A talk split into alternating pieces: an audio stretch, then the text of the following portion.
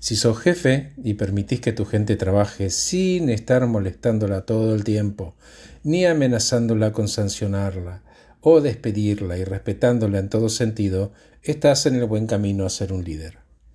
Muchos jefes son incapaces de filtrar la presión de sus propios jefes y creen que trasladando ese pressing y poniendo más y más presión en sus reportes van a lograr mejores resultados. Si ese es tu caso, no entendiste nada.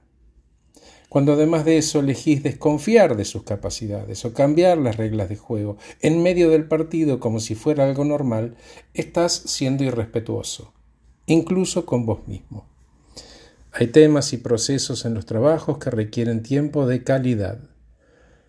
Por otra parte, si sos empleado, asegúrate primero de saber cuál es el objetivo de tu jefe Escuchalo y repetilo para validarlo. Estén en la misma página. A partir de ahí, hace todo lo posible y más para cumplirlo.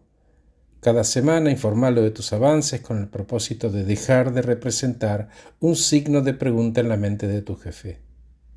Hay algo que se llama contrato efectivo y se trata de hacer el trabajo bien desde la primera vez, de la manera más eficiente y más eficaz posible.